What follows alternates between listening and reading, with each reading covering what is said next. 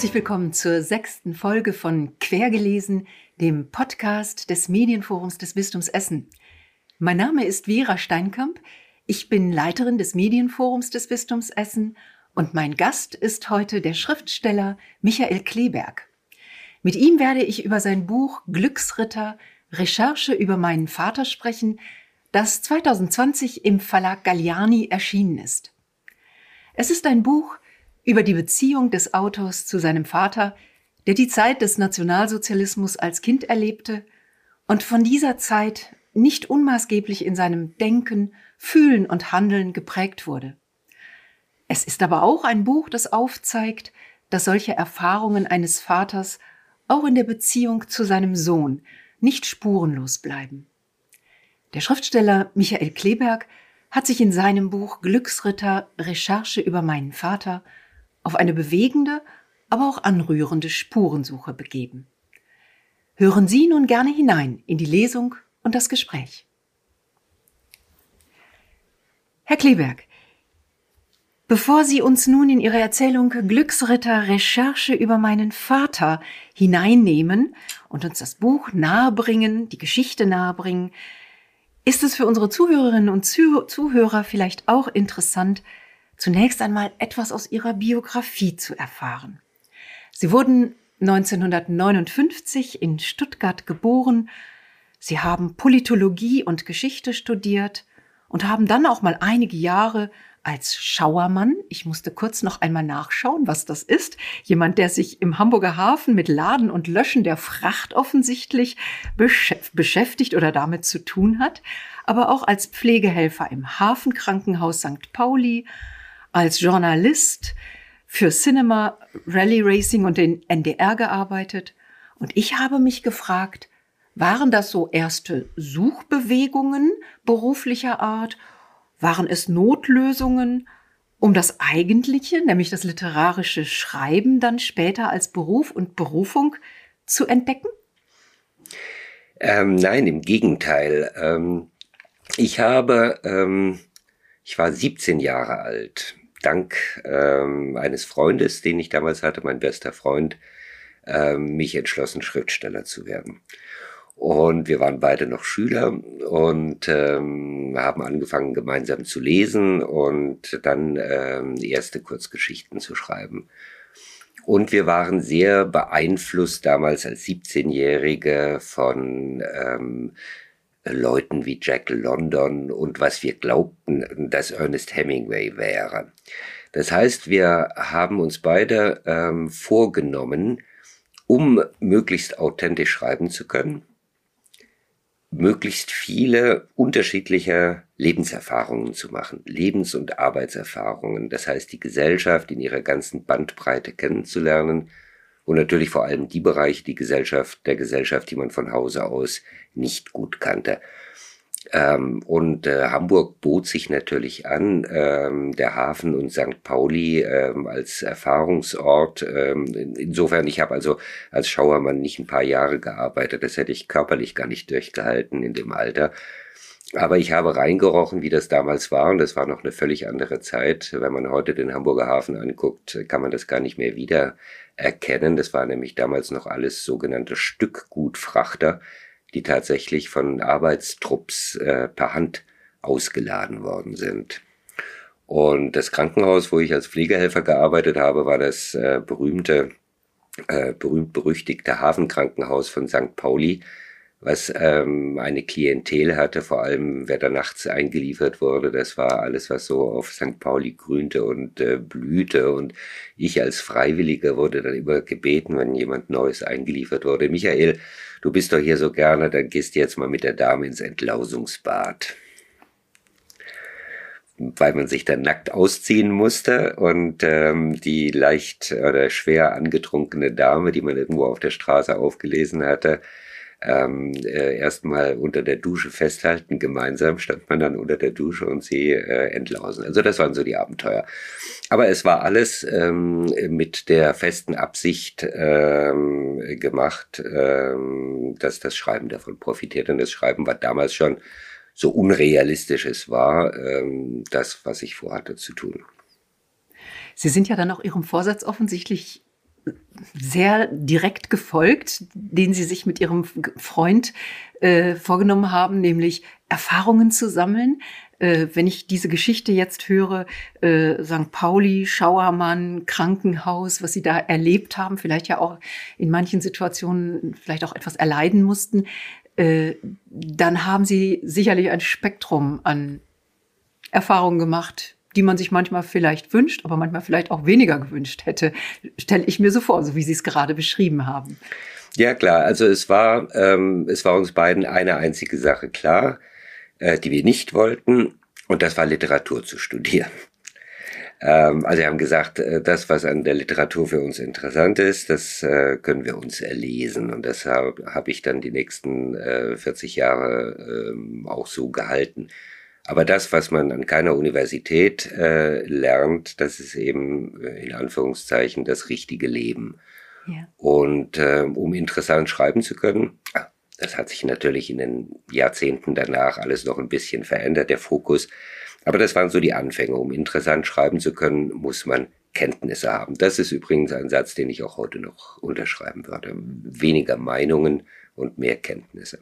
Was bedeutet Ihnen persönlich Literatur und Lesen, unabhängig von der Art und Weise, wie Sie sich dem Schreiben angenähert haben?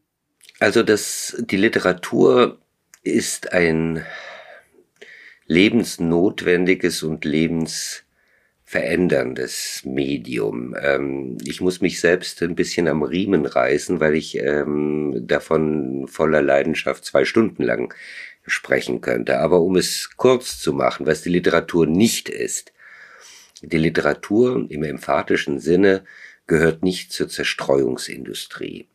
Das heißt, wir lesen nicht, um Zeit totzuschlagen, und die Alternativen dazu wären äh, Computerspiele und Tatortserien. Die Literatur ist ähm, zum einen ein Paralleluniversum, in das wir uns flüchten können, in dem anderes möglich ist, als in der realen Welt eigentlich alles möglich ist ähm, Welten zu entdecken, Kontinente zu entdecken, ähm, die unterschiedlichsten Arten und Weisen von Menschen und Nichtmenschen, mythische Gestalten, Tiere. Eine der größten Leseerfahrungen meiner Kindheit war das Dschungelbuch. Ähm, wobei ich immer dazu bemerken muss, auf gar keinen Fall ähm, die Disney-Variante, sondern das richtige Kiplingsche Dschungelbuch, was tief ernst ist und tief dramatisch, was mich ungeheuer geprägt hat. Also eine, eine Welt, ähm, zu der es ungeheuer viele Tapetentüren gibt und die das Leben erträglich macht, die Trost spendet, die die Fantasie schärft, die unser Verständnis, wenn ich an meine Lektüre von Proust denke, den ich ja auch selbst übersetzt hat, die uns plötzlich Sinnesorgane schenkt und ähm, Einsichten, von denen wir gar nicht wussten, dass wir sie besitzen können. Das können große ähm, Schriftsteller einem schenken. Manchmal einfach, äh, das kann auch Lyrik, ähm, der ein, ein, ein geglückter Satz, eine Formulierung von einer Schönheit und Prägnanz, die da steht wie ein blühender Kirschbaum im, im, im Frühling, einfach von absoluter Schönheit. Also Sie sehen schon, ich kann davon wahnsinnig viel reden, aber es ist ähm, ein Medium, ohne das ich gar nicht leben könnte und wollte. Ich habe zu Beginn gesagt, Sie haben Politologie und Geschichte studiert. Und wer sich ein wenig in Ihren Texten orientiert, einige Romane gelesen hat, dem fällt unschwer auf, dass politische, historische Kontexte durchaus Berücksichtigung finden in Ihren Romanen. Äh, ist das etwas, das für Sie auch eine besondere Relevanz hat?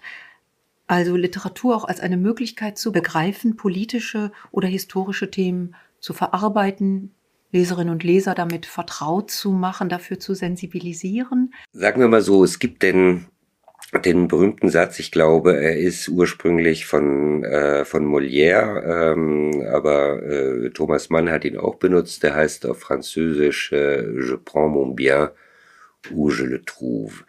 Ähm, das heißt auf Deutsch übersetzt so ungefähr, ähm, ich bediene mich überall dort, wo ich etwas Interessantes finden kann.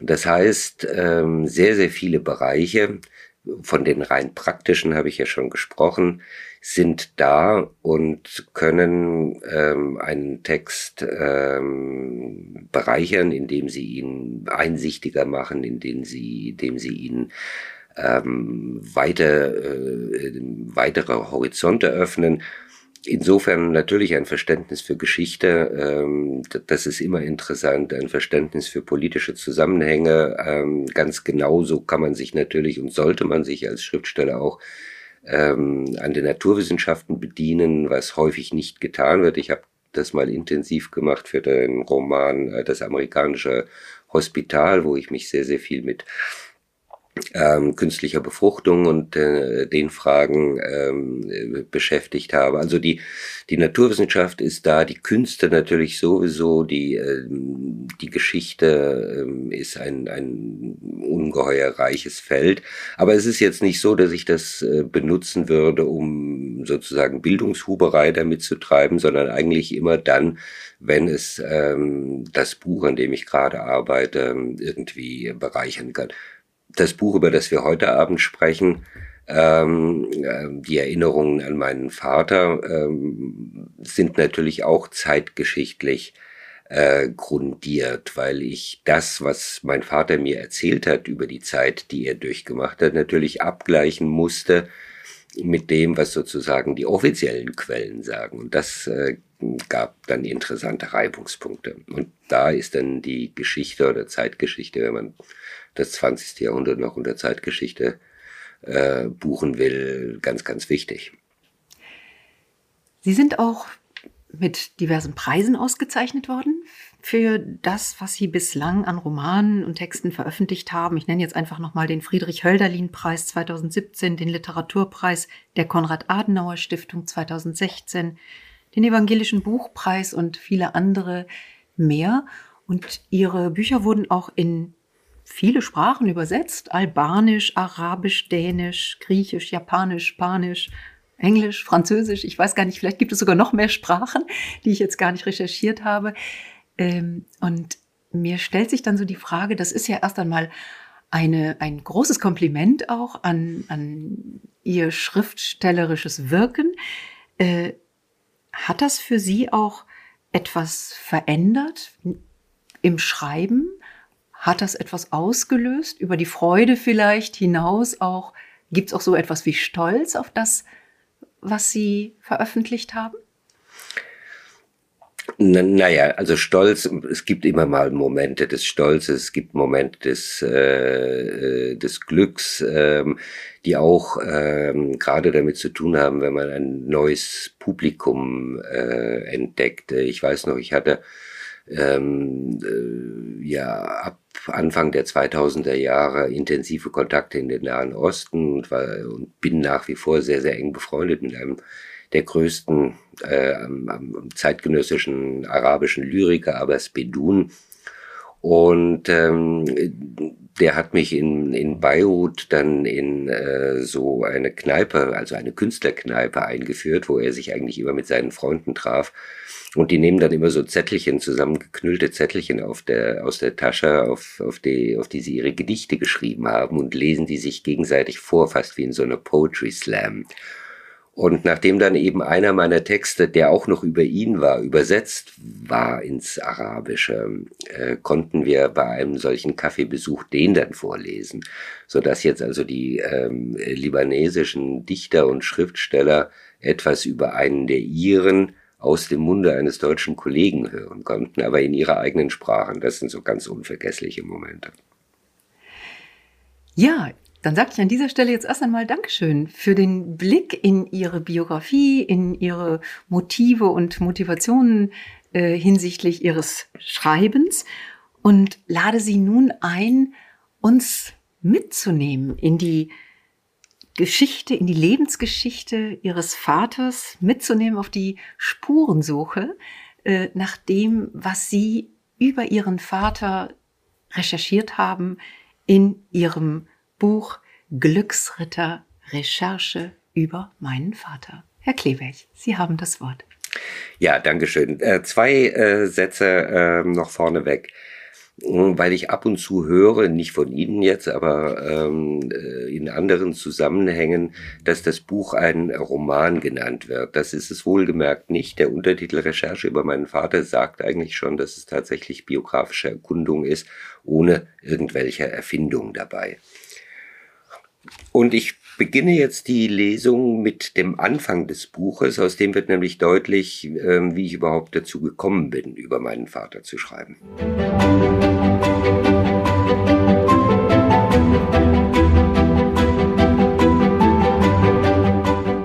In den Osterferien 2011 verbrachte ich mit meiner Familie zwei Wochen in Irland. Wie jedes Mal, wenn wir verreisten, hütete in dieser Zeit mein Vater bei uns ein um sich um Hund und Katzen zu kümmern. Obwohl es reiner Urlaub sein sollte, hatte meine Frau ihren Mailverkehr auf ihr Mobiltelefon umgeleitet, um auch auf Ackle Island zumindest abends oder morgens einen kurzen Blick auf ihre Korrespondenz werfen und eventuelle dringende Schreiben beantworten zu können. Zu ihrem großen Verdruss funktionierte das aber nicht. Ich weiß nicht mehr, ob es am fehlenden Netz lag oder irgendwelchen anderen Gründen. Nach einigen Tagen hatte sich meine Frau ins unabänderliche Offline-Dasein gefügt. Es gab genug zu tun und zu sehen. Kaum aber war unser Rückflug in Tegel gelandet und 150 Menschen starteten im Gang stehend und auf den Ausstieg wartend auf ihre Telefone, ratterte, bildlich gesprochen, der Ertrag von 15 Tagen in ihrer Eingangsbox. Dutzende und Aberdutzende in diesen zwei Wochen auf ihrem Computer empfangene Mails. Jetzt, wo der wieder in Reichweite war, standen sie alle auch zusätzlich im Telefon und waren ihrer Aktualität verlustig nur noch eine Plage. Sehr bald jedoch sollten sich diese aufs Handy meiner Frau kopierten Mails als von entscheidender Wichtigkeit erweisen. Erst am Tag nach unserer Rückkehr. Mein Vater war nach dem Frühstück abgereist, da es ohne konkrete Aufgabe nie lange ohne meine Mutter aushielt und hatte angerufen, dass er gut zu Hause angekommen sei. Die Wäsche war gewaschen, der letzte Koffer verstaut und die Computer gecheckt, ging meine Frau daran, die nun nutzlosen Mail-Doppels von ihrem Mobiltelefon zu löschen. Kurz darauf kam sie aus ihrem Arbeitszimmer zu mir und sagte, Deine Eltern haben ja merkwürdige E-Mail-Wechsel. Meine Mutter hatte vor ihrem 40. Lebensjahr angefangen, schwerhörig zu werden. Spätestens seit ihrem 70. Geburtstag war sie de facto taub. Es war eine Form der Taubheit, eine Atrophie des Hörnervs, gegen die Hörgeräte nur wenig oder nichts ausrichteten. Ich hatte mir angewöhnt, in ihrer Gegenwart sehr laut zu sprechen, aber sie verstand mich trotzdem nur, wenn es ansonsten keine Nebengeräusche im Raum gab. Nach 57 Ehejahren hatten meine Eltern natürlich Formen der Kommunikation und des gegenseitigen Verstehens gefunden, bei denen es auf das genaue Hören nicht mehr so ankam, aber gegenüber anderen Menschen isolierte der Zustand sie sehr.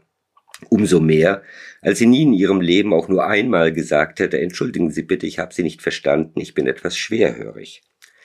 Stattdessen lächelte sie den Menschen verständnissinnig zu und antwortete gar nichts oder sagte etwas völlig Unpassendes oder behalf sich mit einer Höflichkeitsfloskel.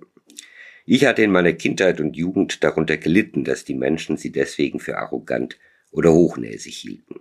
Was ich sagen will, ist, dass meine Mutter seit langem nicht mehr telefonieren konnte. Seit es aber E-Mails gab, zuvor hatten sie sich, waren sie getrennt Faxe geschrieben, davor Briefe, tauschten die beiden Mails, um sich zu erzählen, wie der Tag gewesen war. Und während mein Vater bei uns wohnte, benutzten sie dazu den Account meiner Frau. Wieso merkwürdig, fragte ich. Da war die ganze Zeit die Rede von einem Captain Brooks oder so. Kennst du einen Captain Brooks? Und deine Mutter hat insistiert, dass dein Vater vor seiner Abreise ihren gesamten Mailverkehr löscht, weswegen er auf meinem Computer auch nicht mehr ist aber alle Mails, die deine Mutter ihm geschrieben hat, sind auf meinem Handy. Ihre typische Geheimnistuerei. Sieh sie dir mal an. Ich habe nur kurz draufgeschaut, aber es klingt seltsam. 60 Jahre zuvor, als meine Mutter bei den Amerikanern gearbeitet hatte, kannte sie mehrere Captains, aber keiner von denen hatte Brooks geheißen. Ein Mann dieses Namens war ihnen nie begegnet, darauf konnte ich schwören, ich kannte den sehr überschaubaren Bekanntenkreis meiner Eltern durch die Zeiten und blieb ein Versicherungskunde meines Vaters. Neugierig geworden ließ ich mir diese Mails meiner Mutter, die er alle säuberlich vom Computer meiner Frau gelöscht hatte, von ihrem Mobiltelefon auf meinen Mailaccount schicken und überflog sie von der neuesten bis hinunter zur ersten am Tag unserer Abreise geschickten.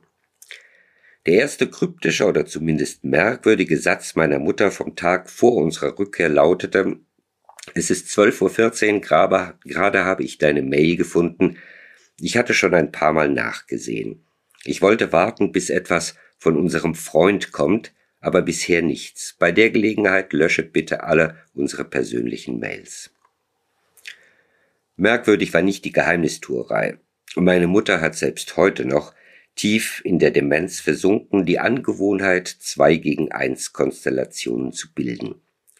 In ihrer Senioren-WG hebt sie mir gegenüber die Augen zum Himmel, um zu signalisieren, dass wir nichts mit den Leuten zu tun haben, die sonst noch am Tisch des Gemeinschaftsraumes sitzen. Sobald ich aber aufstehe und sie glaubt, ich sehe nicht mehr hin, hebt sie ihren Nachbarn gegenüber ebenso die Augen und sagt, in ihrer Taubheit glaubend, ich könne sie nicht hören, das war mein Sohn, der Besserwisser. Diese harmlose Form der Abgrenzung, ihren Mailverkehr privat zu halten, war also nichts Besonderes. Nein, merkwürdig war die Formulierung unser Freund. Sie konnte nur ironisch gemeint sein, denn meine Eltern hatten keine Freunde, in dem Sinne wie andere Menschen Freunde haben. Sie hatten auch niemanden in ihrem Bekanntenkreis, den meine Mutter jemals meinem Vater gegenüber einen Freund genannt hätte, ohne die Anführungszeichen gleich mitzusprechen. Aus dem nächsten Brief ging klar hervor, dass etwas nicht stimmte. Und das Entscheidende und letztlich auch der Grund dafür, dass ich diese Geschichte aufschreibe und zum Ausgangspunkt weiterreichender Überlegungen nehme, dass etwas nicht stimmte, war nicht nur mir nach einmaligem Lesen klar, es hätte eigentlich jedermann klar sein müssen, der bei Verstand war und nicht in einem absoluten Informations- und Kommunikationsvakuum lebte. Die Betreffzeile über dem Brief meiner Mutter lautete Neue Mail von Brooks. Im Brief selbst stand folgendes. Lieber Werner, eben habe ich die Mail gefunden, ich versuche sie zu übersetzen. Bitte, wie ist die aktuelle Situation im Augenblick? Ich verliere die Geduld, mit einer gleichgültigen Haltung die Sache zu einem Ende zu bringen. Dr. Morgan sagte mir, er könnte nichts tun, um das Geld zu beschaffen, und die Box bleibt in UK, wenn du kein Geld schickst. Du kennst meine Situation jetzt. Wir sind einen langen Weg gegangen und haben so viel investiert. Ich sehe nicht ein, dass diese kleine Gebühr im Weg stehen soll, die Angelegenheit abzuschließen. Bitte, du solltest dein Bestes tun und ihm das Geld schicken, sodass die Sendung sofort an dich ausgeliefert wird. Denke daran, du hast anfangs zugestimmt, diesen Deal mit mir zu machen. Ich glaubte und vertraute dir, aber was ich jetzt von dir bekomme, ist nicht ermutigend. Lass mich nicht im Stich, sieh, was du tun kannst, die Box vor Freitag nach Deutschland zu bringen. Ich zähle wirklich auf dich, bin auch bereit, deinen Anteil zu erhöhen, sobald du das erledigt hast. Komm auf mich zu, Roger. Sag mir, was du antworten willst, fuhr meine Mutter fort. Ich übersetze es und maile es dir. Gruß und Kuss, Ingrid. Wie gesagt, nach der Lektüre dieses Briefes war mir klar, dass meine Eltern es mit einem Betrüger zu tun hatten, einer Betrugsmasche aufsaßen, weder einer neuen noch einer unerhörten noch auch einer besonders cleveren. Es war eine Spielart des Vorschussbetrugs, auf Englisch Scam, und seit Jahren unter dem Namen Nigeria Connection bekannt. Eigentlich hatte ich gedacht, wusste das jedermann. Meine Eltern aber offenbar nicht. Was sind das für Leute, die auf so eine Masche reinfallen? fragte ich meine Frau. Es müssen zum einen Menschen sein, die um jeden Preis zu Geld kommen wollen. Ja, unterbrach ich sie, und denen das auf dem üblichen Weg über eine Arbeit nicht oder nur unzureichend gelingt, so dass sie auf die verzweifeltsten Ideen kommen. Und zum anderen fuhr meine Frau fort, sehr isolierte, sehr einsame Leute. Ich meine, wie du schon sagtest, hätten sie irgendwen gefragt, deine Eltern, hätte man ihnen sofort gesteckt, dass es sich um ein Betrugssystem handelt. Ich nickte und überlegte geldfixiert und sozial autistisch. Typisch, dass mein Vater offenbar weder seinen Bruder noch seiner Schwester gesagt hat, wofür er es will, wenn er einen von ihnen um Geld bat. Aber eben auch schicksalsgläubig. Es sind Menschen, die im Guten wie im Schlechten überzeugt sind, dass das Leben gerade für sie das Außergewöhnliche bereitstellt, das es anderen vorenthält. Wenn ihn ein vermeintlicher englischer Diplomat anschreibt und ihm ein paar Millionen in Aussicht stellt, würde ein normaler Mensch schon alleine deswegen misstrauisch werden, weil er sich sagt, solche Glücksfälle passieren Menschen wie mir nicht. Bei meinem Vater ist es genau umgekehrt. Es hat ihn vermutlich keine Sekunde lang wirklich gewundert, dass man ihm fünf oder zehn Millionen anbietet. Er hat sich höchstens gefragt, warum es so lange gedauert hat. Du sagst das mit einer Gewissheit, als würdest du von dir sprechen, sagte meine Frau. Ich starrte sie an. Dann nickte ich. Das tue ich vielleicht auch. Geld war eigentlich immer ein Thema gewesen zu Hause.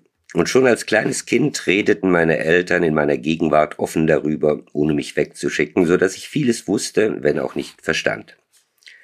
Als zum Beispiel in Friedrichshafen, ich war vielleicht fünf oder sechs, ein Spielkamerad mich einmal fragte, wie viel hat denn dein Vater in der Lohntüte? entgegnete ich empört, mein Vater bekommt keine Lohntüte, sondern ein Gehalt. Und zwar 2300 Mark brutto. Ich wusste nicht, was brutto bedeutet, aber ich kannte die Höhe des Gehalts und ich wusste, dass Lohntüten, die ich nie gesehen hatte, etwas Verachtenswertes waren, etwas für Arbeiter.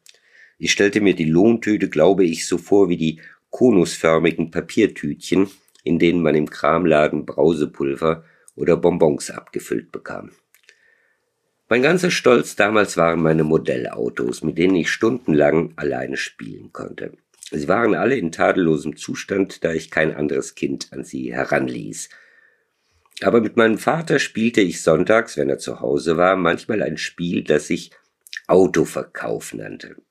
Im Prinzip war es ein narzisstisch-fetischistisches zur Schaustellen dieser glänzenden Corgi und Polytoys-Fahrzeuge, das der Verkäufer, ich, für die Käufer, mein Vater, inszenierte. Ich führte die Autos liebevoll vor, fuhr sie zur Probe und verkaufte sie. Und da schärfte mir mein Vater ein, bei Käufern, die nicht bar bezahlen, vergewissere dich, dass der Scheck gedeckt ist.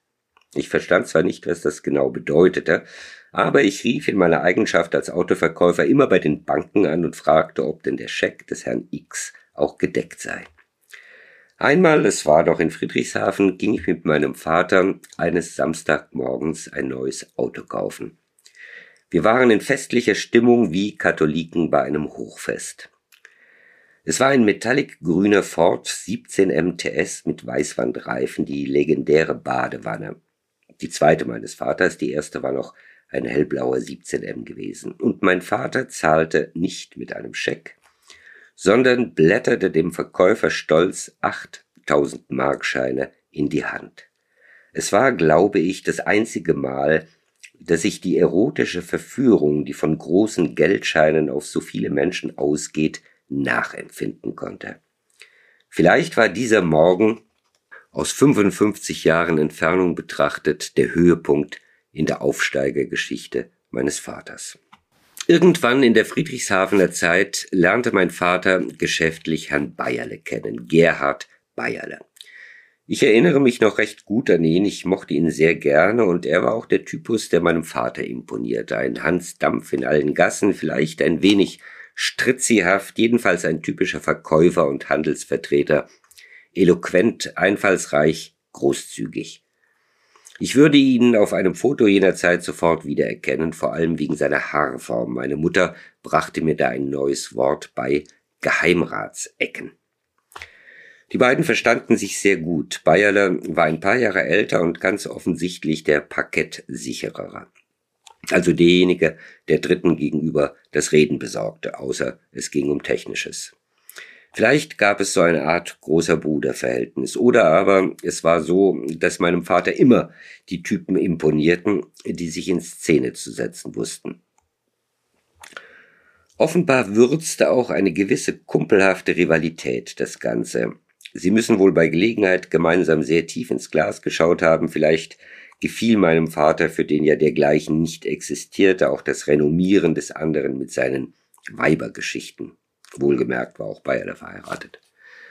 Ich weiß, dass sie sich auf Rückfahrten von Geschäftsterminen häufig Wettrennen lieferten. Immer einmal über die Alp.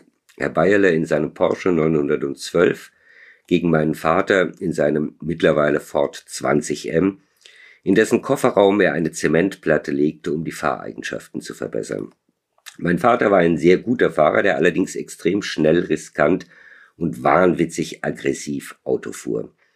Ich erinnere mich selbst an Fahrten von Friedrichshafen nach Bitz im Winter, wenn er auf den gewundenen, berganführenden Straßen auf einer kurzen Geraden vor der nächsten uneinsehbaren Kehre mit Vollgas drei, vier der langsam dahin brummenden Kieslaster samt Anhänger überholte, ich auf dem Beifahrersitz ohne Gurt und Nackenstütze genoss es, es konnte mir gar nicht schnell genug gehen. Entsprechend stolz erzählte mein Vater mir dann auch, wie er dank seines Geschicks zwischen Hechingen und den Aufstieg aus dem Killertal den Porsche Bayerles in Schach hielt oder ihn auf der Bundesstraße bei Bebenhausen an einem Kurvenausgang mit 150 kmh überholte, um als erster die imaginäre Ziellinie, das Tübinger Ortsschild, zu passieren. Herr Bayerle also, der uns einmal auf seine Motorjacht einlud, ein echtes Kajütboot, um über den Bodensee zu schippern nach Bodmann, wonach meine Bewunderung für ihn ins Unermessliche stieg. Herr Bayerle wurde zur schlimmsten Nemesis, die unsere kleine Familie je kennen sollte. Irgendwann hatte er meinem Vater wohl vorgeschlagen, gemeinsam eine Firma zu gründen. Auf dem Papier war es 1966 eine hochmoderne und erfolgversprechende Idee, einen Datenverarbeitungsservicebetrieb zu gründen, der mit einer EDV-Anlage die Buchhaltung, Lohnbuchhaltung und das Rechnungswesen verschiedener Firmen übernahm. Der Plan war, sich auf der Alp anzusiedeln und hauptsächlich für die damals florierenden Textilunternehmen zu arbeiten, die Bayerle gut kannte. Wäre es gut gegangen, hätte es groß werden können. Alle später bedeutenden deutschen Rechenzentren begannen zu der Zeit. Ein Grund mehr zu jammern. Wenn alles gut gegangen wäre, hätte es so erfolgreich laufen können. Der Refrain des Lebens meines Vaters. Wenn es so und so gekommen wäre, wie es eigentlich hätte kommen müssen, wenn alle vernünftig gewesen wären, dann hätten wir richtig viel Geld gemacht.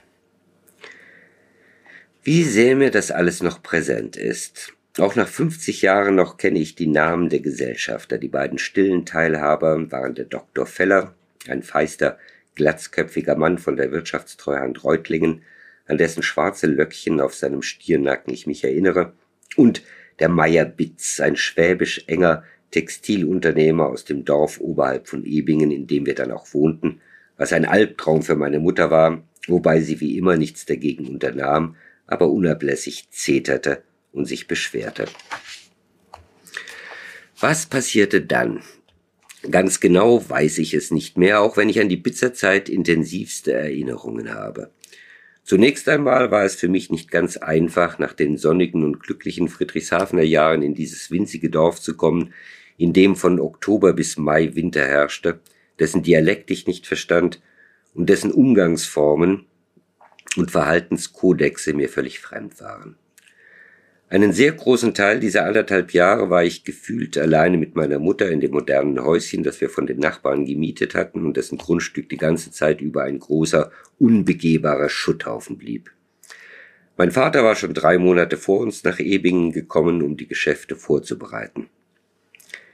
Die Arbeitsteilung zwischen ihm und Bayerle war klar. Mein Vater brachte die Kontakte zu Bull mit, wo der Gamma 10 gekauft wurde, der dann offenbar so viele Sorgen bereitete, dass mein Vater das Büro auch an den Wochenenden selten verließ. Bayerle war für die Kundenkontakte und die Akquise zuständig. Offenbar ließ die Sache sich zunächst vielversprechend an, nur der Computer funktionierte nicht, wie er sollte. Manchmal am Samstagnachmittag fuhren meine Mutter und ich mit dem Bus hinunter nach Ebingen zum Büro an der Schmiecha, die jedes Mal, wenn wir ihn dort abholten, eine andere Farbe hatte und einen anderen Geruch oder besser Gestank ausdünstete. Und dann saßen wir dort und mein nervöser Vater, der versprochen hatte, um 14 Uhr fertig zu sein, blieb noch eine Stunde, noch zwei, noch drei. Und wir saßen im Vorraum und warteten. Und ich malte auf dem grün-weißen Endlospapier und lernte, was Langeweile ist.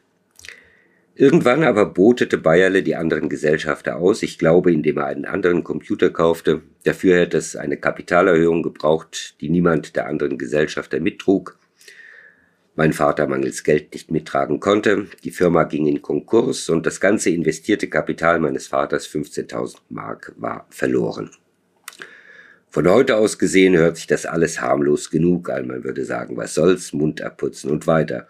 Was schließlich auch genau das war, was mein Vater tat. Aber emotional war es eine Katastrophe, eine Zäsur, die erste große Niederlage.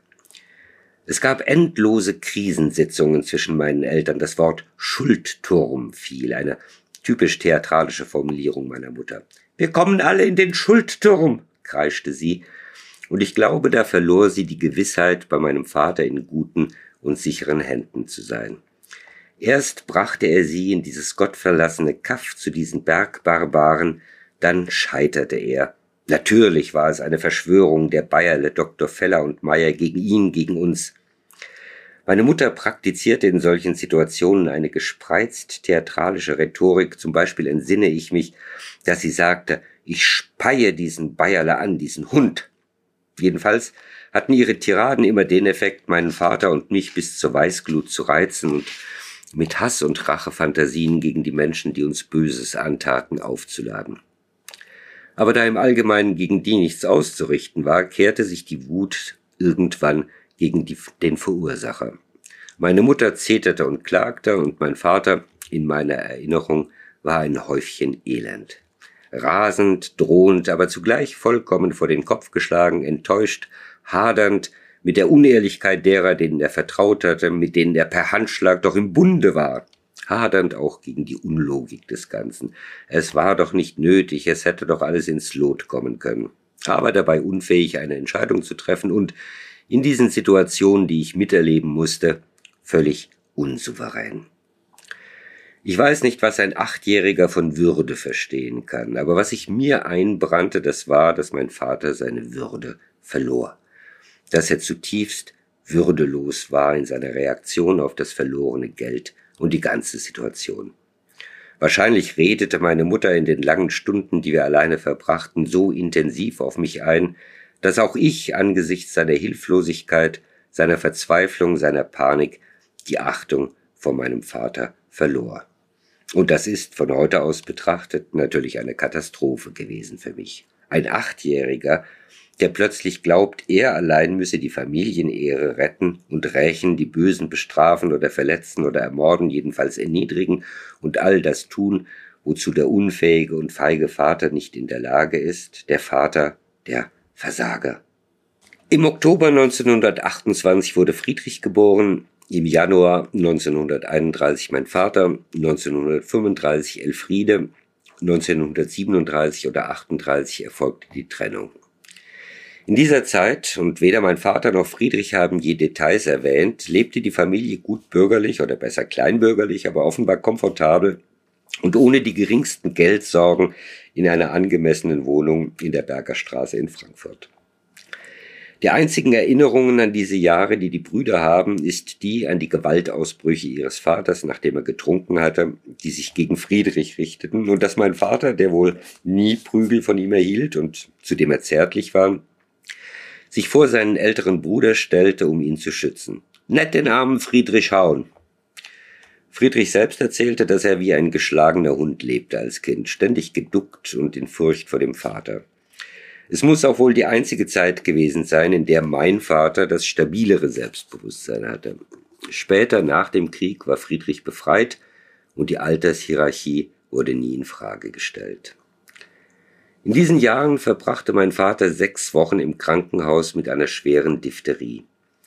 Das war damals noch eine absolut lebensbedrohliche Erkrankung und für einen sechs- oder siebenjährigen Jungen muss es eine traumatische Erfahrung gewesen sein, alleine dort im Saal im Halbdämmer zu liegen.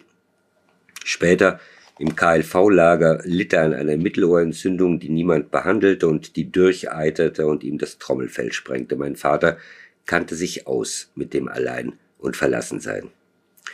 Irgendwann in dieser Zeit erhielt er Besuch von seinem Vater. Gab es tatsächlich nur diesen einen?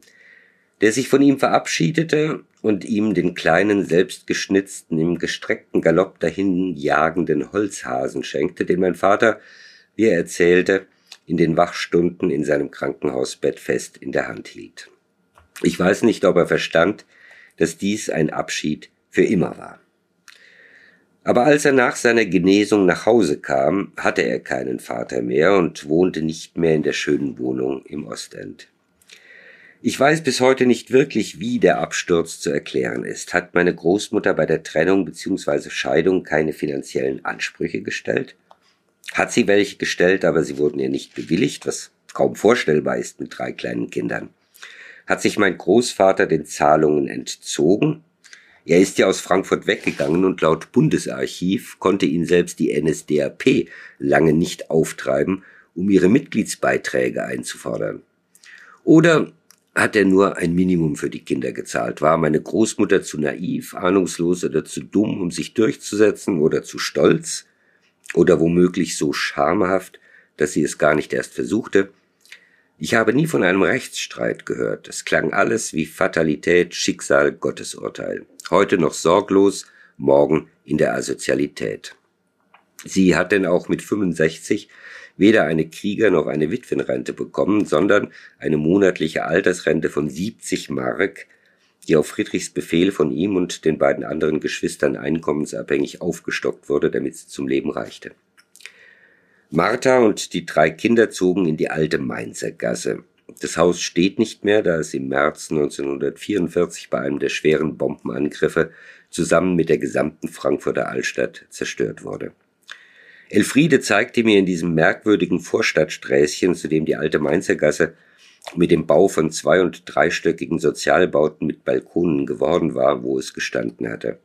Heute wird sie neu bebaut und die letzten Spuren dessen, was mein Vater noch kannte, verschwinden. Die Wohnung muss ein Loch gewesen sein. Eine Wohnküche, in der Mutter und Tochter auch schliefen, eine Kammer für die Söhne. Kein Bad, Plumpsklo auf dem Innenhof, kein fließendes Warmwasser, ein rußender Kohlenofen. Innenhof Erdgeschoss. Bittere Armut. Friedrich erinnert sich, dass es, wenn überhaupt, nur einmal in der Woche ein Stück Fleisch gab, ein kleines Kotelett, und die Brüder sich darum prügelten, wer den Knochen abnagen dürfte. Und was bekam Elfriede? Alles, was es an Familienfotos aus jener Zeit gegeben haben mag, ist 1944 verbrannt. Auf den historischen Fotos vom Anfang des 20. Jahrhunderts, die man in Archiven finden kann, sieht man, dass die alte Mainzergasse oder Altmainzergasse, wie sie in der Familie hieß, wirklich eine Gasse gewesen war, kaum breit genug für ein Fuhrwerk, mit hohen Fassaden, die kaum Licht durchließen. Meine Mutter erzählte einmal, dass ihre Eltern sie nie in dieses Viertel gelassen hätten und auch selbst nie dorthin kamen. Die Altstadt vor dem Krieg war, was man heute ein Assi-Viertel nennt. Und so wurden die beiden Kleberg-Buben zu klassischen Gassenjungs. Oder eben doch nicht ganz klassischen. Zwar war die Altstadt ihr Revier rings um die Leonardskirche, aber beide waren tadellose Schüler und hielten offenbar auf Disziplin und Sauberkeit und übernahmen viele Aufgaben von ihrer damals völlig hilf- und orientierungslosen Mutter. Aber ich lauschte als Kind atemlos den Erzählungen meines Vaters über ihre Streiche, ihren vollkommen autonomen Tagesablauf ohne die geringste elterliche Autorität. Mein Vater lernte im Main schwimmen, indem sein Bruder ihn bei einem der Leiterchen in der Kaimauer ins Wasser stieß und er die fünf oder zehn Meter bis zum nächsten irgendwie über Wasser bleiben musste. Sie sprangen vom Geländer des Eisernen Stegs in den Main, ließen sich, was streng verboten war, von den damals noch motorlosen, gezogenen Lastkähnen mainabwärts und dann wieder aufwärts mitnehmen. Sie überquerten den eisernen Steg auf den parabolisch geschwungenen Stahlgurten der Hängekonstruktion und sie schossen mit der Zwille die farbigen Glühbirnen der Brückenbeleuchtung aus, was einmal zu einer Verfolgungsjagd mit der Polizei führte, der sie sich durch einen Sprung in den Main und ein Eintauchen in die unter Wasser mündenden großen Kanalisationsrohre entzogen. Sie tauchten im Kanalsystem wieder auf und warteten ab, bis die Verfolgung eingestellt war. Bevor dann die Feuerwehr vor Ort war, um nach den Ertrunkenen zu suchen, kamen sie wieder nach oben und machten sich aus dem Staub. Aber seltsamerweise war es alles so unwichtig geworden. All der alte, lang vergangene Groll, all die Enttäuschungen, die wir einander bereitet haben mochten. Aber war da nicht noch mehr als die Resignation zwischen Vater und Sohn, die der alten Kämpfe müde geworden sind? In meiner Kindheit und Jugend wollte er, dass ich der Herr Doktor der Familie würde, also etwas studierte, das mich die Grenzen, die Friedrich und er erfahren hatten, durchbrechen ließe. Friedrich erzählt noch heute von dem schwierigen Verhältnis, das er noch als Abteilungsleiter der Bauabteilung von Emma in Roland zu seinem Vorgesetzten, dem Vorstandsmitglied Dr. Richard hatte, der ihn quälte, mobbte und deckelte, wo er konnte und ihn seine Tendenz mit seinen Sekretärinnen Verhältnis zu beginnen büßen ließ. An den Doktoren war kein Vorbeikommen. Das muss meinem Vater und meinem Onkel, die bestimmt fähiger waren, also manche von ihnen, ihr ganzes Arbeitsleben lang ein Stachel im Fleisch gewesen sein. Und logischerweise war ich nun die Generation, die studieren und ein Studium mit dem Doktortitel abschließen würde, um sie nicht gerade zu rächen, aber um es eben besser zu haben, vor allem psychologisch. Es muss meinen Vater sehr geschmerzt haben, gar nicht mal seine, sondern meinetwegen, dass mir das nicht gelang, ja, dass ich nicht das geringste Interesse daran zeigte, ein Akademiker zu werden. Wer weiß, vielleicht war es sogar das ewige Gerede, von deren Kaste die Vater und Onkel das Vorankommen unmöglich machte, dass ich unterbewusst eine Abneigung gegen sie entwickelte, aus Familiensolidarität und Loyalität. Vielleicht aber war es auch der alltägliche Einfluss des Nicht-Akademiker-Milieus mit dem permanenten Primat der Arbeit und des Geldverdienens, der mir das Erlernen von Disziplin im geistigen Lernen und Arbeiten so fremd und schwer machte. Was das betraf, war seine immer wiederkehrende Frage nur, wie viel ich von meinen Büchern verkaufte, und seine absurden Ratschläge bezogen sich immer nur darauf, wie ich es anstellen könnte, bekannter zu werden als Schriftsteller, um mehr zu verdienen. Ich ließ das meistens an mir abtropfen, aber natürlich war ich innerlich umso ärgerlicher, als ich eben auch der Sohn meines Vaters und das Produkt seiner Erziehung war und selbst als wichtigste innere Referenz den materiellen Erfolg mit mir herumtrug. Wenn wir darüber redeten, besser gesagt stritten, steigerte ich mich umso mehr in die hehre Freiheit der Kunst vor kommerziellen Erwägungen hinein, als ich insgeheim mit mir selbst haderte, dass mir kein echter, zählbarer Erfolg gelang. Ich glaube, für meinen Vater änderte sich das mit den ersten Literaturpreisen, die ich bekam. Auch wenn meine Akademikerfreunde über die Summen, die da vergeben wurden und die in etwa ihren Weihnachtsgratifikationen entsprachen, nur die Köpfe schütteln konnten. Und vor allem in seinem letzten Lebensjahr, als im Literaturhaus Berlin ein literaturwissenschaftliches Kolloquium zu meinem Werk abgehalten wurde. Mein Vater, der sich verurteilt wusste und für den schon die Uhr tickte, erschien, ohne dass ich ihn gedrängt oder auch nur formell eingeladen hätte, in dem Kaminzimmer in der Fasanenstraße und hörte sich bescheiden in der letzten Reihe sitzend durch die Vorträge. Zwar war diese Veranstaltung anders, als er es sich gewiss für mich wünschte, kein Hinweis darauf, dass mein Name für den Nobelpreis gehandelt wurde, aber mich freute, dass mein Vater durch den Mund dieser deutschen, französischen und amerikanischen Germanisten zu hören bekam, dass ich mein Leben nicht vollständig verschwendet hatte. Und ich war glücklich, als er dann in der Pause von Wolfgang Frühwald angesprochen wurde, den ich bewunderte und mochte und der, nur wenige Jahre jünger als mein Vater, eben auch trotz all seines Ruhms völlig natürlich, bescheiden und offen im Umgang geblieben war und meinen Vater in ein Gespräch verwickelte. Offen gestanden war ich wie immer ein wenig besorgt, welche Figur der einem solchen Mann gegenüber abgeben ob er etwas Dummes sagen würde, aber zugleich schämte ich mich dieser Befürchtung auch, und sie war bei Frühwald auch vollkommen unangebracht. Ich hatte mich zwanzig Jahre für ihn geschämt und musste jetzt, als ich ihn im Gespräch mit Frühwald beobachtete, zwei ältere Männer im Anzug mit Krawatte und Einstecktuch, die sich augenscheinlich auf Augenhöhe begegneten, erkennen, dass er ein Herr war. In diesem Moment, und das war vielleicht das Schönste an dem Kolloquium, wusste ich, dass mein Vater auf der Zielgeraden seines Lebens mit meinem Weg und Leben ins Reine gekommen war. Als ich die beiden so im angeregten Gespräch sah, trat ich dazu. Das hätte ich nicht tun sollen. Ich habe es schon erwähnt, mein Vater erteilte gerne Rat. Er sah sich als Ratgeber für jedermann in jeder Lebenslage. Er ging davon aus, dass detaillierte Sachkenntnis im jeweiligen Falle nicht so wichtig war wie sein gesunder Menschenverstand. In den meisten Fällen glaubte er allerdings über beides zu verfügen. Er ging davon aus, dass die anderen die Gedanken, auf die er kam, nicht schon selbst gehabt hatten. Er ging davon aus, dass jedermann dankbar sein müsse, einen guten Rat zu bekommen, und er verstand nicht, wie jemand sich dann nicht danach richten konnte. Auch mir hatte er zeitlebens Ratschläge erteilt, drohende während der Kindheit. Ein guter Rat, halt jetzt den Mund. Manchmal sinnvolle. Ich rate dir, wünsche dir nicht den Kassettenrekorder zum Geburtstag, mit dem du nur gekaufte Kassetten hören kannst, sondern den Radiorekorder, mit dem du selbst aufnehmen kannst. Einer seiner absurderen, mit dem er mir unsäglich auf den Geist gegangen war, tauchte nach meinem Jahr in Italien auf. Warum schreibst du nicht mal meine italienische Reise, so wie Goethe? So ein nettes, unterhaltsames Buch. Italien kommt immer gut an. Jedes Mal, wenn ich mich in meinen schwächeren Momenten über mangelnde Verkaufszahlen beklagte, fing er wieder damit an. Ich hab's dir ja schon öfter gesagt. Schreib so eine schöne, heitere italienische Reise. Sowas wollen die Leute lesen, nicht nur immer Probleme. Damit hättest du Erfolg. Sie sind heute gewiss sehr stolz auf Ihren Sohn, sagte Professor Frühwald gerade zu meinem Vater.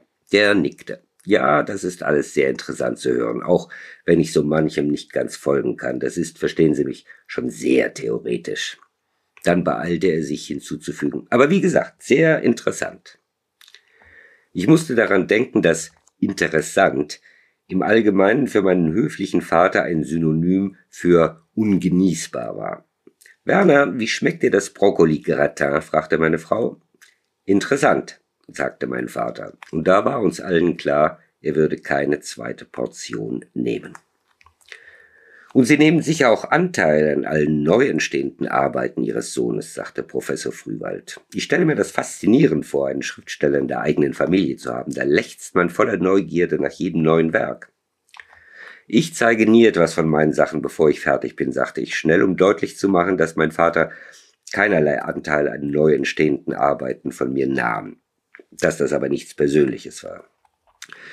Ja, sagte mein Vater, ich versuche ja ab und zu, ihm einen guten Rat zu geben, aber der Sohnemann hier nimmt Ratschläge im Allgemeinen ungern an. Ich wollte im Boden versinken. Ratschläge zum Wie oder zum Was seines Schreibens? erkundigte Professor Frühwald sich aber, bevor ich etwas sagen konnte. Und dann kam, was ich befürchtete.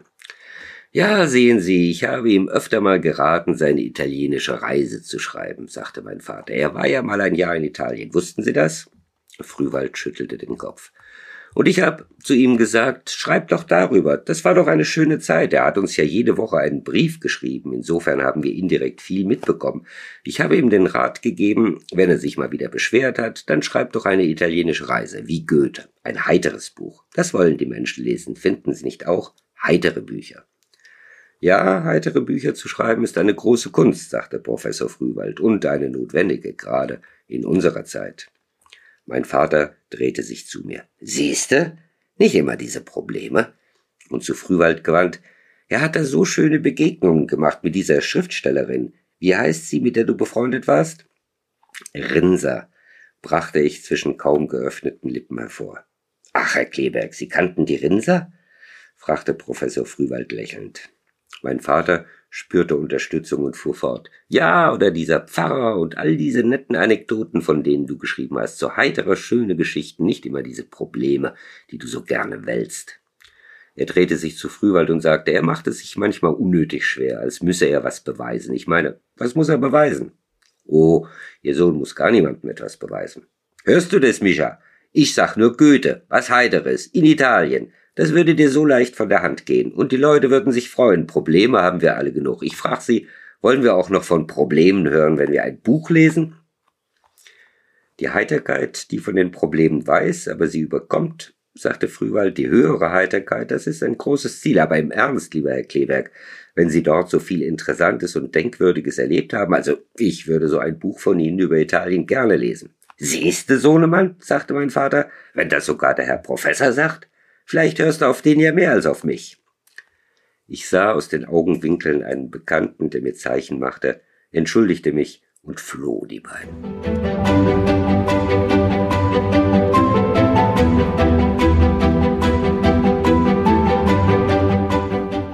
Lieber Herr Kleberg, herzlichen Dank für die Textauswahl, die Sie getroffen haben, um uns ja Ihren Vater etwas näher zu bringen, um ihn etwas kennenzulernen äh, in den Facetten, die jetzt in diesen Textstücken schon erkennbar waren.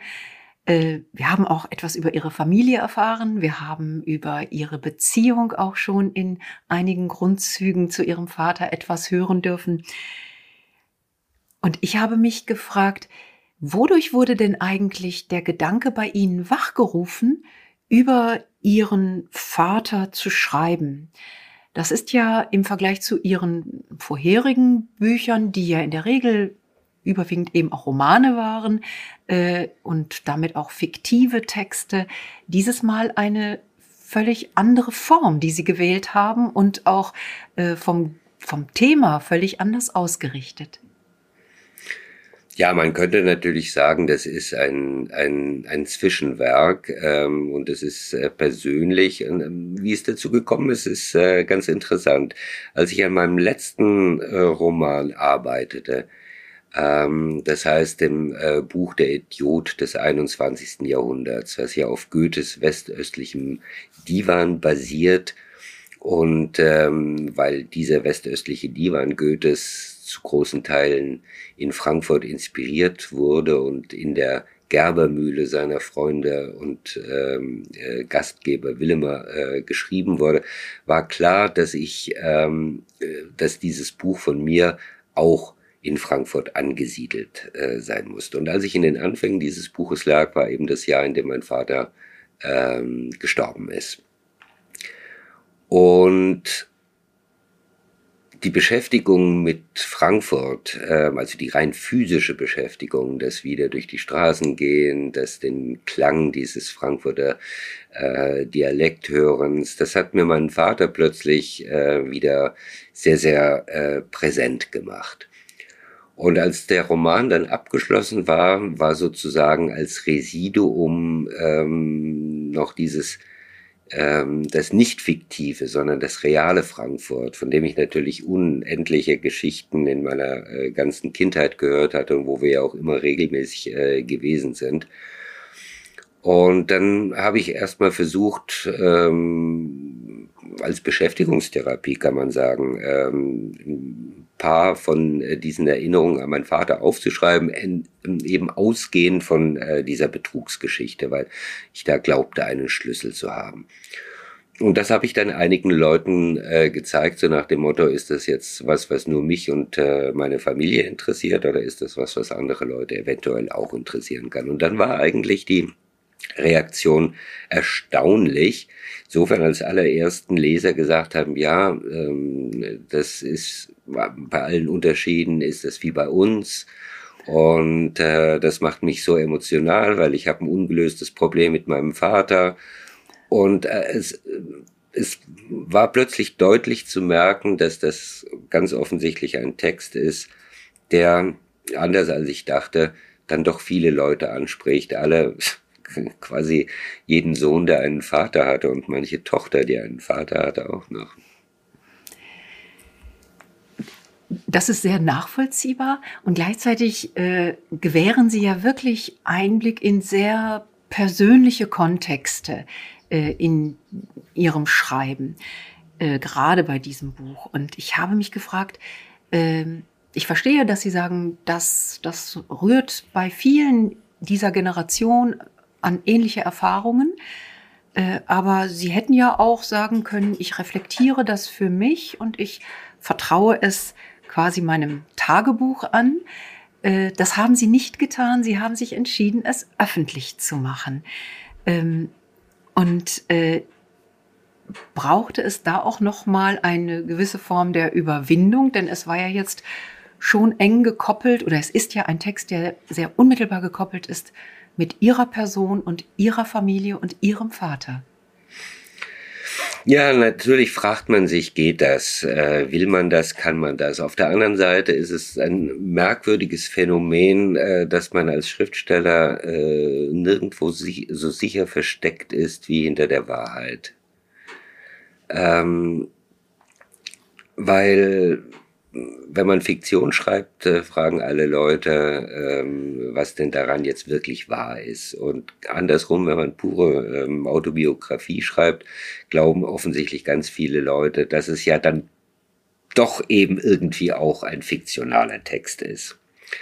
Ähm, was klar ist, ist, dass der Text natürlich nur geschrieben werden konnte, da mein Vater tot ist. Und zugleich war auch die Leitlinie, die ich hatte, wenn er nicht tot wäre, ähm, dann müsste ich ihn dem zu lesen geben können, ohne ähm, dass er ihn mir links und rechts äh, um die Ohren schlägt mit gutem Recht.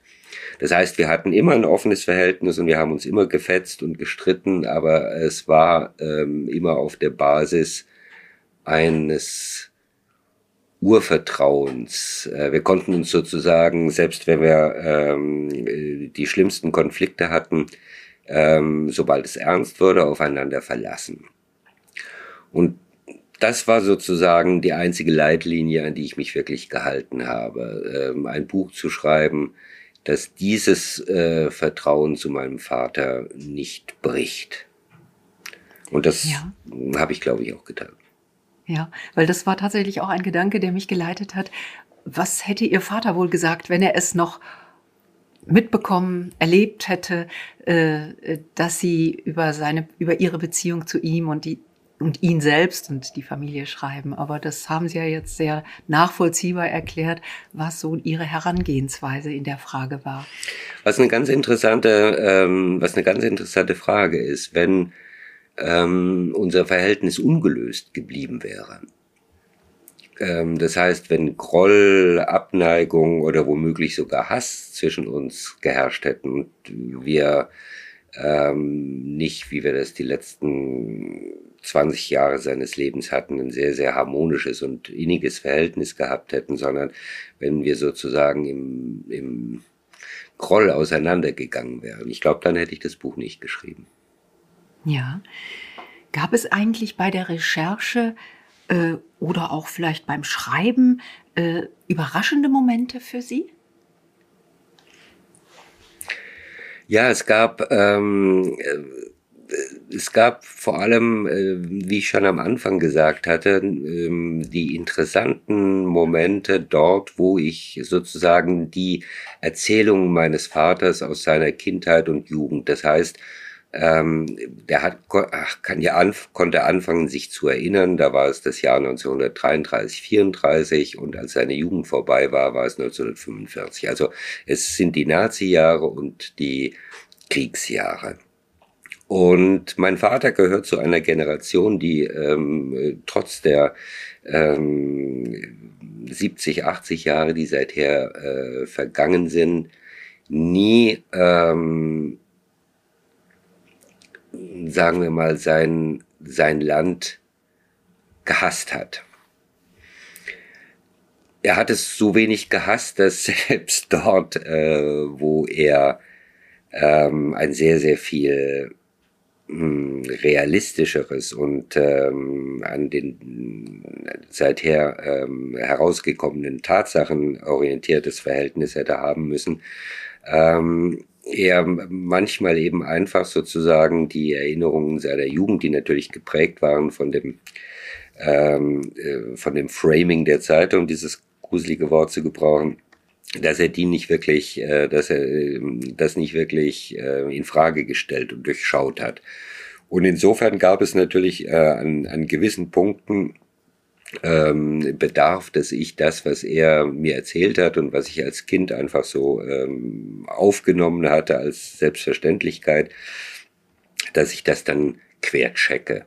Ähm, es gibt eine Passage in dem Buch, äh, die ein gutes Beispiel ist, ähm, wann immer wir uns später ähm, über die ähm, Gräuel der, äh, der Judenverfolgung in Deutschland äh, gestritten hatten, also ich sozusagen äh, das Ausmaß ähm, anerkannt haben wollte von meinem Vater, kam dann immer irgendwann äh, als Refrain äh, dieser Satz, äh, ja, ja, das äh, mag schon alles sein, aber äh, gab es ja die alte Frau Rothschild, die den ganzen Krieg über unangetastet äh, in ihrem Herrenhaus, in ihrem Park saß. So nach dem Motto, ähm, die Nazis mögen zwar was gegen die Juden gehabt haben, aber wenn die Juden nur genügend Geld hatten, ähm, dann ist ihnen auch nichts passiert. Und das ähm, habe ich nun mal, äh, also diese Urban Legend, die habe ich nun mal durchgecheckt mit Frankfurter äh, Stadthistorikern, äh, woher, weil hätte sich mein Vater ja nicht aus den Fingern gesogen. Es muss also irgendwie eben als Propagandalüge im, im Umschwang, im Schwange gewesen sein. Aber habe versucht dann eben nachzuvollziehen, was in, für solche Behauptungen eigentlich die, die, die Grundlage war, wo die herkamen, wie die sich verbreitet haben, wer sie verbreitet hat. Und dann ähm, bei solchen Geschichten wird einem eben doch klar, und das sollte uns allen heute zu denken geben, vor allem auch äh, gegenüber unseren Kindern oder Enkeln. Ähm, das, was man erlebt und die Zeit, in der man ist, das nimmt man zuerst mal als das Natürliche wahr. Als junger Mensch steht man nicht gegen seine Zeit und quer zu seiner Zeit. Wir werden vermutlich genauso wenig irgendwie ähm, einen, einen, einen jungen Sowjetmenschen der 30er Jahre erleben, der nicht glaubte, er hätte eine ganz natürliche Kindheit in einem ganz normalen Land gehabt. Und so war das eben bei denen auch. Und so äh, ist es heute auch wieder. Und äh, wir können nur hoffen, dass äh, man in 30 Jahren ähm, äh, unsere ähm, Vorstellung, dass heute alles gut und in Ordnung sei, äh, nicht auch durch irgendwelche Fakten konterkarieren wird. Aber es ist eben schon so, das ist mir dann aufgefallen, wie sehr diese wie sehr diese Kindheitsprägungen, das waren bei meinem Vater nun mal ähm, Nazi-Prägungen, weil seine gesamte Schulzeit war in dieser Zeit, wie sehr das unterschwellig dann doch ein ganzes Leben lang im Hinterkopf bleibt. Ja, Sie beschreiben auch immer wieder, äh, wie sehr Ihr Vater auch so darum gerungen hat, ähm, erfolgreich zu sein, beruflich auch erfolgreich zu sein, sich vielleicht sogar äh, aus, aus seinem Ursprungsmilieu äh, ja, oder von seinem Ursprungsmilieu zu, zu entfernen, es zu verlassen. Und irgendwie ist es ihm nie, nie nicht so wirklich gelungen. Nicht, also, und ähm, mir kam der Gedanke, ob das äh, nicht auch eine, eine wirklich eine Geschichte des Scheiterns ist und welche Rolle vielleicht das Scheitern auch im Leben ihres Vaters und auch in Bezug auf sie äh, gespielt hat, der sie sein Sohn waren, der vielleicht ja auch stellvertretend eben der Doktor werden sollte. Ähm, wie würden Sie das aus Ihrer Perspektive bewerten, einschätzen? Es gab für meinen Vater, äh, glaube ich, wirklich eine Stunde Null, ähm, die auch die tatsächliche Stunde Null war. Nachdem er den Krieg äh, überlebt hatte, hat er sich, glaube ich, äh, neu erfunden und hat aufgehört, sofern er es vorher getan hatte, an irgendetwas außer an sich selbst zu glauben. Ähm, und das ist natürlich eine wahnsinnig riskante Sache, weil wenn irgendetwas schief geht, können Sie nicht jammern, das war der böse Kapitalismus ähm, oder es war die böse Obrigkeit, sondern wenn etwas schief geht ähm, und man ist alleine und man gehört keiner Form von Solidargemeinschaft an, keiner Kirche, keiner Gewerkschaft, keinem Nichts, dann kann man immer nur selbst scheitern. De facto hat er eigentlich für jemanden, der aus diesen Verhältnissen gekommen ist, eine exemplarische Wirtschaftswunderkarriere hingelegt, ähm, hat äh, seine Familie äh, immer ernährt und äh, man hat eigentlich, hat eigentlich gut gelebt. Aber es muss da von Anfang an, also eben aus dieser asozialen Kindheitszeit, ein beständiges Gefühl eines eines Mangels äh, und die Angst vor, vor, dem, vor dem absoluten Nichts gewesen sein, die ihn ständig angetrieben hat und vielleicht eben auch, weil er auch ein Mensch mit sehr, sehr viel Fantasie war, ähm, muss da immer irgendwo der, dieser Gedanke an Kompensation gestanden äh, sein. Das heißt, dieses, ich habe eigentlich was Besseres verdient und irgendwoher ähm, wenn nicht von oben, so von unten als Wunder, als Überraschung, muss irgendwann mal die Belohnung kommen, die außerordentliche Belohnung. Weil auch da wieder für einen Menschen, der ganz alleine ist und der äh, quasi allein im Universum steht, gibt es ja auch nicht die Belohnungen ähm, einer Gruppe. Äh, mein Vater war nun auch nicht der Mensch, der sich im Kreise seiner Freunde äh, dann irgendwie am Monatsende einmal zugesoffen hätte beim Skatspielen und sich über die Schlechtigkeit der Welt beschwert und dann äh, wäre es wieder gut gewesen. Nein, er war äh, ein, ein, ein ab diesem Moment 45 und auch als er angefangen hat, selbst zu arbeiten und nicht mehr in der Familie gelebt hat, ein, ein Einzelner, wenn ihm was geglückt ist, konnte er sich das zugutehalten und wenn ihm was missglückt ist, musste er die Schuld bei sich suchen. Mhm. Das ist, ähm, das ist ein schweres Leben. Ja, das kann ich mir gut vorstellen. Äh, die Frage, die sich für mich da anschließt, ist nochmal so, was ist ein gelingendes Leben? Würden Sie sagen, dass Ihr Vater für sich durchaus trotz dieses Ringen und trotz der Schwere äh, durch die Situation und die Zeit bedingt äh, ein gelungenes Leben geführt hat? Also von heute aus betrachtet würde ich sagen, er hat ein gelungenes Leben geführt. Er hat niemanden in seinem ganzen Leben was Böses getan. Er war einer der ehrlichsten äh, Menschen, die ich kenne. Er hat nie jemanden übers Ohr gehauen. Er ist einige Male übers Ohr gehauen worden. Er hat eine Frau geliebt und mit ihr 60 Jahre lang zusammengelebt. Ähm, er hat äh, ein Kind großgezogen, aus dem immerhin kein Verbrecher geworden ist. Ähm, also von daher würde ich sagen, ähm, großartig. Es bleiben aber in diesem Leben, und das habe ich auch irgendwo in diesem Buch geschrieben, Grauzonen, Stellen, an die ich nicht herankomme, ähm, Sachen, die äh, je mehr ich mich mit ihm beschäftige, äh, die desto rätselhafter, unklarer werden. Und so eine Frage hat er selbst geglaubt, er ist gescheitert im Leben oder hat er geglaubt, er hat eigentlich ein glückliches Leben geführt? Da, das weiß ich im Urgrund nicht.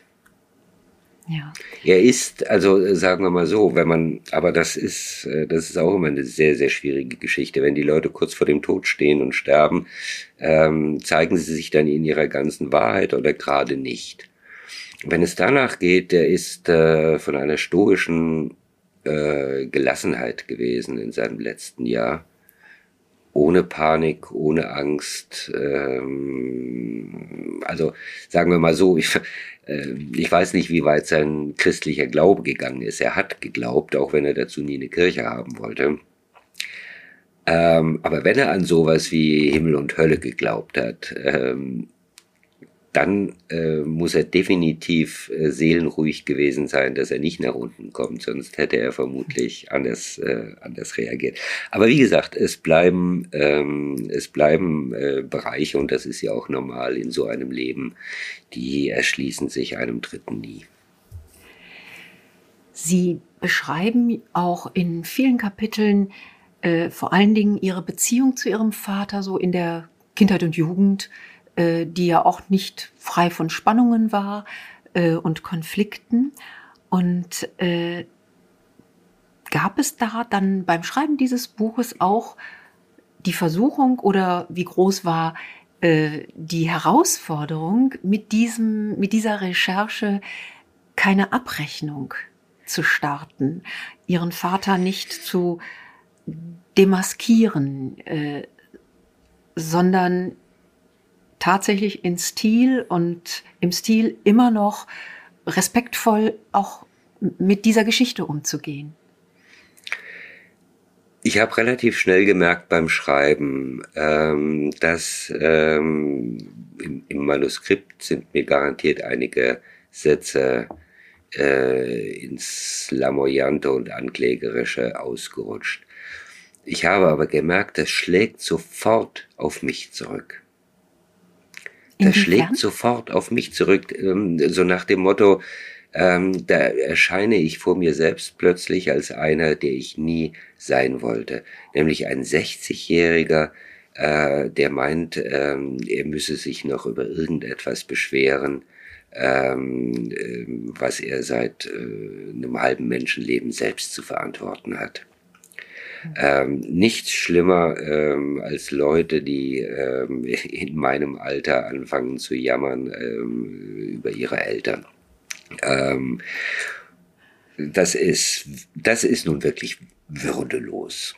Und insofern habe ich äh, mit einem eingebauten Shit-Detektor zum Glück sehr, sehr schnell gemerkt, wann immer ich irgendwie einen Satz geschrieben habe, wo sozusagen meine Kindheitserinnerungen, die in Momenten auch manchmal bitter gewesen sein können, mit mir davon galoppieren wollten, habe ich gesagt, ho, ho, ho, immer mal ganz ruhig, jetzt gucken wir mal, denn mittlerweile bin ich ja selbst äh, ein Vater und kann das, ähm, kann diese ganzen ähm, äh, Eltern-Kind-Probleme von beiden Seiten beobachten. Und insofern hoffe ich, dass ich äh, es also in diesem Buch tatsächlich geschafft habe, genau, äh, genau dieses, äh, dieses weinerlich Anklägerische zu vermeiden.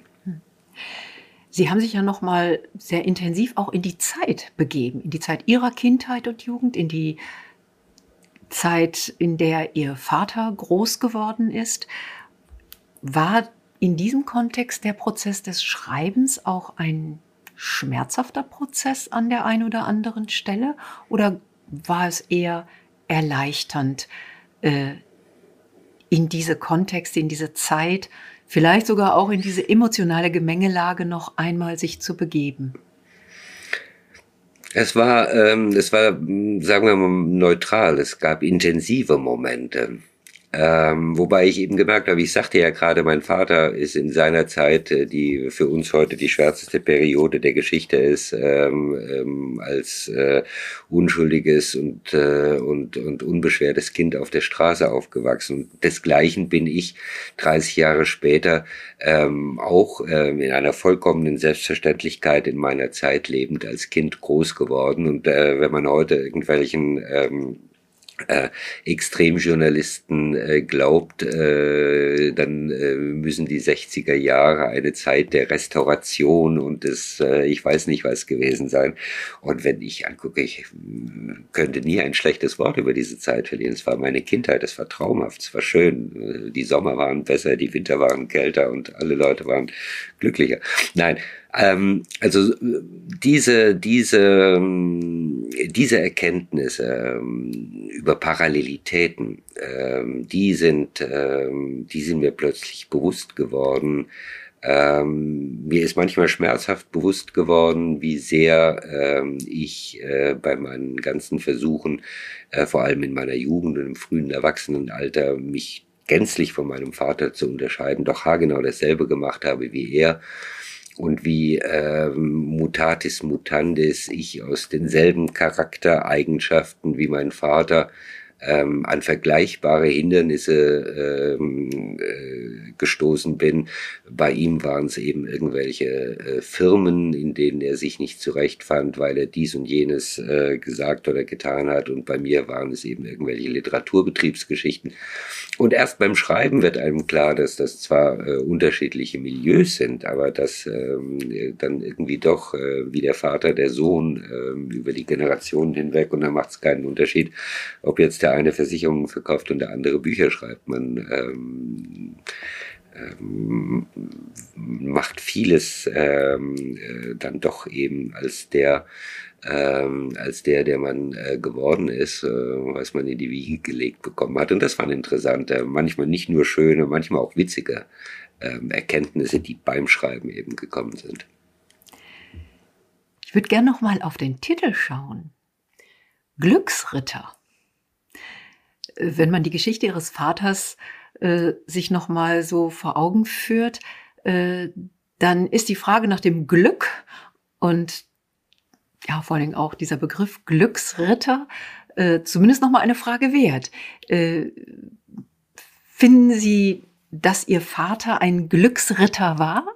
Äh, dass er so jemand wie, ja, vielleicht Hans im Glück, Sie haben ja auch äh, gerade ein Kapitel damit überschrieben, war?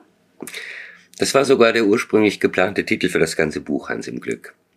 Ah. Ähm, und äh, wie das dann üblich so ist, in äh, Verlagen sagten sie, ja, da wird es in die Märchenecke gestellt und die Leute stellen sich was anderes vor.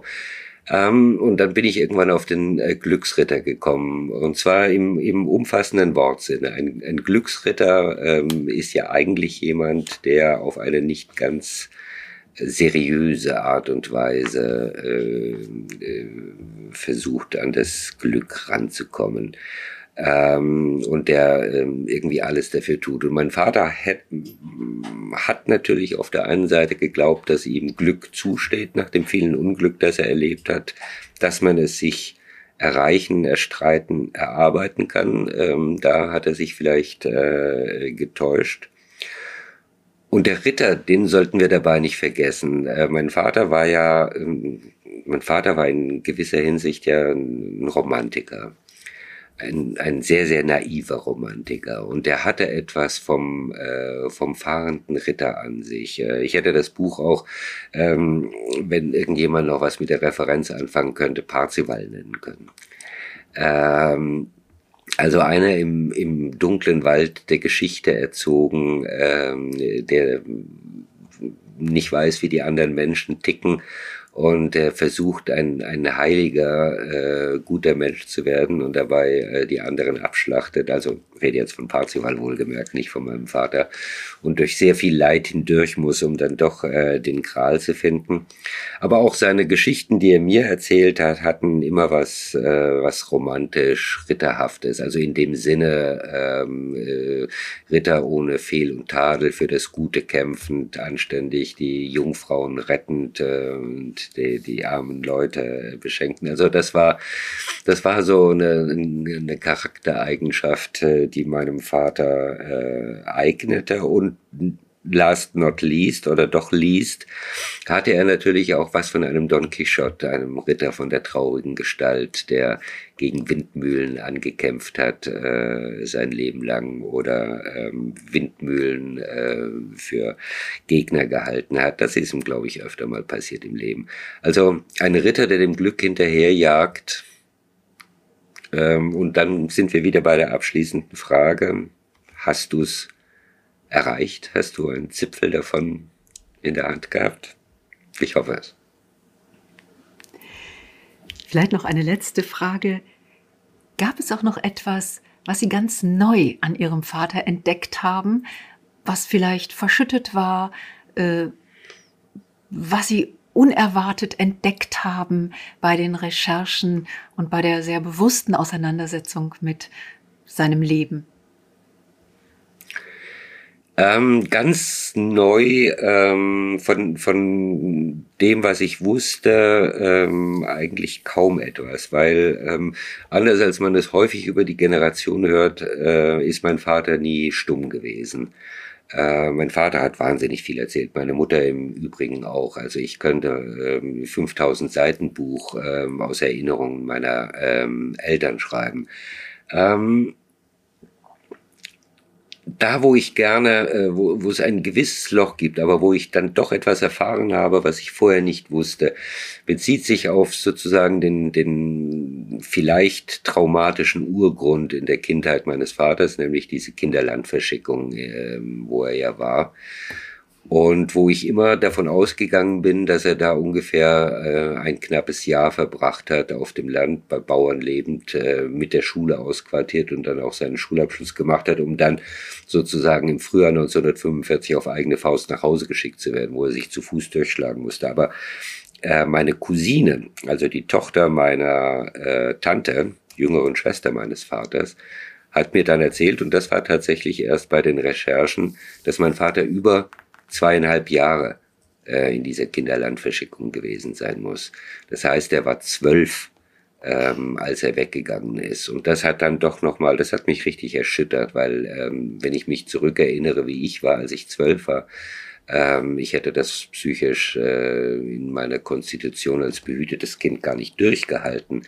Ähm, so vollkommen alleine und auf sich selbst gestellt zu sein, äh, Vater sowieso nicht mehr da, äh, Mutter und Geschwister zweieinhalb Jahre nicht mehr gesehen zu haben und sich ähm, und alles mit sich selbst abmachen zu müssen. Also das, das erklärt im Nachhinein sehr, sehr viel. Und da hätte ich ihn dann gerne nochmal gehabt, um ihn in den Arm zu nehmen. Was würden Sie denn Menschen Ihrer Generation empfehlen, jetzt mal auch jenseits der Literatur, eher aufgrund Ihrer Erfahrungen jetzt, äh, zu welcher Haltung man sich vielleicht entscheiden sollte, um eine Geschichte, die man mit seinem Vater vielleicht nicht nur konfliktfrei erlebt hat, äh, zu befrieden die Initiative ergreifen, ähm, äh, den Stolz stolz sein lassen äh, und die eigenen Überzeugungen, die eigene Rechthaberei äh, verbuddeln, ähm, äh, die Kommunikation suchen, ähm, den Streit aushalten ähm, und ähm, wenn Konflikte da sind, ähm, die lösen. Ich habe ähm, wie gesagt, als das Buch im Manuskript fertig war, habe ich es einem Freund zu lesen gegeben, der mir dann sagte, äh, ich habe seit 30 Jahren ungelöste Probleme äh, mit meinem Vater und wenn ich das jetzt so lese, sollte ich vielleicht doch mal versuchen, mit ihm zu reden. Sage ich, ja, tu das, äh, weil du weißt nicht, wie lange es noch geht. Und genau sechs Tage später hat er mich angerufen und hat mir gesagt, zu spät, er ist gestern Abend gestorben und wir haben nicht mehr miteinander geredet. Und das sollte man in jedem Fall vermeiden, ähm, auch wenn man in äh, sehr viele saure Äpfel äh, dazu äh, beißen muss. Denn ich glaube, das äh, sind nach wie vor ähm, unsere, unsere wichtigsten, dauerhaftesten und sichersten Beziehungen. Ausnahmen bestätigen die Regel, aber wir sollten alles Mögliche dafür tun, die vor allem gegen das Ende hin harmonisch zu gestalten. Vielen Dank, Herr Kleberg. Ich danke Ihnen für das Gespräch, für Ihre Offenheit im Gespräch, für die Lesung äh, der Textstellen, die genau das nochmal sehr deutlich gemacht haben, worüber wir auch jetzt gesprochen haben. Denn mit dem Buch über Ihren Vater und Ihre Beziehung zu ihm haben Sie auch aus meiner Sicht eine Geschichte erzählt, bei der ich mir sehr gut vorstellen kann, dass viele, die Ihrer Generation auch angehören, äh, sicherlich so manche Erfahrung teilen und äh, vieles, manches auch sehr lebendig wiedererkennen werden. Wer ihr Buch liest, merkt aber auch, dass sie behutsam mit ihrem Vater und mit der Geschichte umgegangen sind, aber gleichzeitig durchaus auch schonungslos. Also es mangelt nicht an Klarheit, aber man spürt auch ihre Verantwortung, auch die Verantwortung des Sohnes für sein eigenes Leben als Erwachsener. Und ich finde es großartig, wie es ihnen gelungen ist, tatsächlich so etwas wie Wahrhaftigkeit wiederzuspiegeln, die sich durch das Buch zieht, so dass nicht angeklagt wird und es keine Vorwürfe gibt und nicht Schuld zugewiesen wird, sondern eigentlich sie maßgeblich immer wieder dieser Frage auf die Spur gekommen sind, ja, wie wird eigentlich jemand zu dem, der er ist? Und herauszufinden, wie waren eigentlich und wie sind Rahmenbedingungen, dass jemand so und nicht anders möglicherweise auch nur denken, fühlen und handeln konnte. Und wenn es der eigene Vater ist, die eigenen Eltern sind, dann ist das eine Frage, die, glaube ich, umso schwerer wiegt, weil wenn dann der Tod bevorsteht, äh, diese Frage auch eine Antwort verlangt. Und ich glaube, Sie haben einen redlichen Versuch mit diesem Buch unternommen. Herzlichen Dank an Sie. Liebe Frau Steinkein, ich danke Ihnen für das Gespräch und für die Einladung.